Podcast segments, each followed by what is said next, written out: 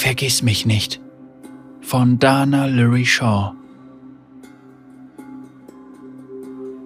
Vatai spielte nervös mit dem Jadering an ihrem Finger, während sie zum Kloster hinaufsah, das in den Berg gehauen worden war. Der ewige Altar, Karmas Zuhause. Sie hatte nicht erwartet, nach all der Zeit wieder herzukommen. Die Reise war auf vielerlei Arten schmerzhaft gewesen, nicht zuletzt, weil ihre Knie ihr Probleme bereitet hatten. Sie atmete tief durch und ging den Pfad hinauf zu einem kleinen Schrein, der am Eingang zu Karmas privatem Meditationsraum stand. Ihr Knie gab nach, als sie den Eingang erreichte, und Vatai fiel zu Boden. Dieser verdammte Ort! Sie hatte den ewigen Altar zu hassen gelernt, als sie ihn mit Yakri vor ungefähr 60 Jahren besucht hatte, nachdem die Mönche ihn herbestellt hatten. Die Erinnerungen schmerzten sie so sehr wie der Sturz. Mit Mühe stemmte sie sich wieder hoch. Geht es dir gut? Vatai blickte auf und sah eine große, wunderschöne Frau, die ihr die Hand reichte. Obwohl sie das Gesicht der Frau nicht erkannte, war ihr der Mantel, den sie trug, nicht fremd. Seine ionischen Zwillingsdrachen umkreisten ihren Kopf wie ein Heiligenschein. Karma.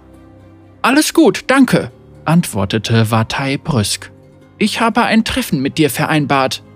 Willkommen, Reisende. Die Frau lächelte selig. Ihre dunklen Augen glitzerten, als sie Vatais Hand in ihre nahm. Komm, lass mich dir helfen. Karma spreizte ihre freie Hand und ein pulsierendes grünes Licht umgab sie. Vatais Haut kribbelte, das Glühen fühlte sich kalt an. Die Frau half Vatai auf die Beine. Wie fühlt sich das an? Behutsam belastete Vatai ihr Bein. Das Knie gab nicht nach, und doch brach es ihr das Herz, diese neue Karma mit solchen Kräften zu sehen. Ich kann stehen, sagte sie mit zugeschnürter Kehle. Die andere Frau musterte Vatai besorgt. Bist du sicher? Du scheinst nicht. Meinem Bein geht es gut, Erleuchtete, antwortete Vatai gereizt und zog ihre Hand zurück. Doch deine Magie wirkt nicht gegen alle Schmerzen. Sie hatte erwartet, dass die andere Frau verwirrt oder verletzt reagierte, doch Karma wirkte stattdessen ruhig. Du hast recht, sagte Karma und nickte milde, als sie Vatai in den schlichten Meditationsraum geleitete. Trauer kann nicht heilen. Wenn du jemanden im Krieg verloren hast, kann ich mich nur bei dir entschuldigen. Ich bin jahrelang umhergereist und habe mich überall im Land für die Verluste und den Schmerz entschuldigt. Meine Entscheidung, den Krieg gegen Noxus zu unterstützen, zu führen, hat einen hohen Preis gefordert, doch eine Pause, ein kurzer Atemzug. Ich bereue nicht, dass ich, dass Ionia sich gewehrt hat. Vatai und Karma starrten sich eine Weile lang an. Kann ich dir sonst irgendwie helfen? fragte Karma freundlich. Vatai brauchte einen Moment, um ihre Fassung wiederzuerlangen. Ich habe bereits vor dem Krieg jemanden verloren. Sie hielt ihre Hand hoch. Erkennst du diesen Ring? Karma blickte auf den Jadering und schnappte nach Luft. Ja, ich gab ihn. Nein, er? Er hat ihn jemandem gegeben. Sie schloss ihre Augen und bedeckte sie mit beiden Händen. Vatai wusste von ihrer Zeit mit Yakri, dass Karma sich stark konzentrierte, um Erinnerungen wachzurufen, die nicht gänzlich ihre waren. Keine Sorge, lass dir Zeit, vor 60 Jahren hatte Yakri seine Verlobte Vatai gebeten, ihn auf eine Reise zum ewigen Altar zu begleiten. Vatai, die ihr Dorf noch nie verlassen hatte, freute sich darüber, mehr von der Welt zu sehen. Vielleicht würde ihr gemeinsames Leben von nun an immer so sein, und so begaben sich Vatai und Yakri auf die zweimonatige Reise zum Kloster.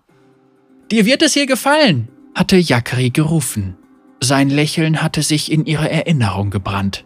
Ich weiß, dass unser Dorf weit weg liegt, doch die Holzflechter werden genügend Schlafzimmer in unserem Haus wachsen lassen, damit deine Familie uns besuchen kann.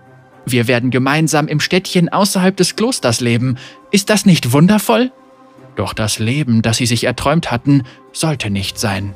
Vatai wurde schnell klar, dass sie so weit entfernt von ihrem Zuhause und ihrer Familie nicht glücklich wurde. Jakris Pfad hatte ihn jedoch hergeführt und für ihn gab es keine Möglichkeit zurückzukehren. Er musste seine Pflicht erfüllen und so reiste sie allein in ihr Dorf zurück.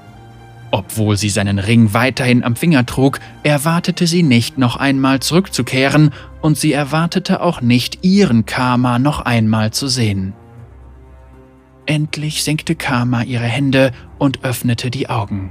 Ihre Iriden leuchteten so grün wie Jakris, wenn er mit den unzähligen Stimmen in seinem Kopf gesprochen hatte. Seine früheren Leben, die jetzt ihre waren. Karma blinzelte und ihre Augen wurden wieder normal. Vatai? In ihrer Stimme lag eine Spur von Ungläubigkeit, als hätte sie Angst, sich zu irren. Doch das tat sie nicht. Oh, gesegnet seien die Geister, stieß Vatai aus und wischte die Tränen fort, bevor sie ihre Wangen hinunterkullern konnten. Ich war mir nicht sicher, ob Yakri noch er selbst ist. Er ist es und auch wieder nicht. Wir teilen dieselben Erinnerungen, doch Sie beendete ihren Satz nicht und wirkte plötzlich schüchtern. Das war in Ordnung. Es war genug. Vatai sah Karma direkt in die Augen und hoffte, dass Yakri sie sehen konnte. Vatai wollte sich die Last von der Seele reden, bevor sie voller Reue starb. Es tut mir leid, Yakri. Ich wünschte, ich hätte mit dir hier bleiben können. Ich wünschte, du wärst mit mir nach Hause zurückgekehrt. Ich hoffe, dass es noch jemand anderen in deinem Leben gegeben hat, den du geliebt hast. Ich hätte nicht gewollt, dass du ein einsames Leben führst. Sie zog den Ring von ihrem Finger ab und legte ihn in Kamas Hand. Dann schloss sie die langen Finger der Frau um ihn. Nein! Viele Stimmen sprachen im Einklang und in Kamas Augen leuchteten erneut die Seelen der Vergangenheit auf. Yakri hat dich bis ans Ende seiner Tage geliebt. Er hat es nur bereut, Karma geworden zu sein, weil er sein Leben nicht gemeinsam mit dir verbringen konnte. Doch er war nie allein. Die Urseele von Ionia war stets bei ihm. Sie hielt Vatai den Ring hin. Er möchte, dass du den Ring behältst, wenn du das wünschst. Unter Karmas wachsamen Blick streifte sie den Ring wieder auf ihren Finger. Es fühlte sich richtig an, denn auch sie hatte nie jemand anders geliebt. Ich liebe dich, Jakri, flüsterte sie erleichtert und erschüttert zugleich. Ich liebe dich. Eine dunkeläugige Karma erwiderte Vatais Blick. Es tut mir leid, es hält nie lange an. Vatai nickte, ihre Kehle war wie zugeschnürt. Ich möchte mich bei dir bedanken. Ich sollte mich bei dir bedanken, Vatai. Warum? Er hat nicht mehr zu mir gesprochen, murmelte sie nicht seit des Angriffs. Er war enttäuscht und ist dann verstummt. Ich habe ganze Jahre ohne Jakris Stimme verbracht, ohne die Weisheit des Karmas vor mir. Sie nahm Vatais Hände mit plötzlicher Impulsivität in ihre eigenen. Danke, dass du ihn mir zurückgebracht hast. Karma oder Dara, wie sie sich vorstellte, bat Vatai ein paar Tage länger im ewigen Altar zu bleiben.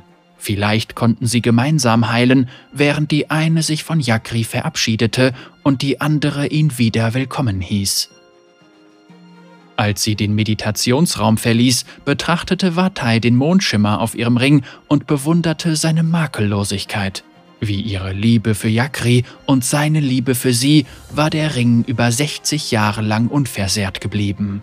Selbst wenn sie starb und der Himmel ihre Knochen glatt gewaschen hatte, würde dieser Ring als Zeichen ihrer Liebe erhalten bleiben. Durch Karma würde ihre Liebe viele Menschenalter überstehen.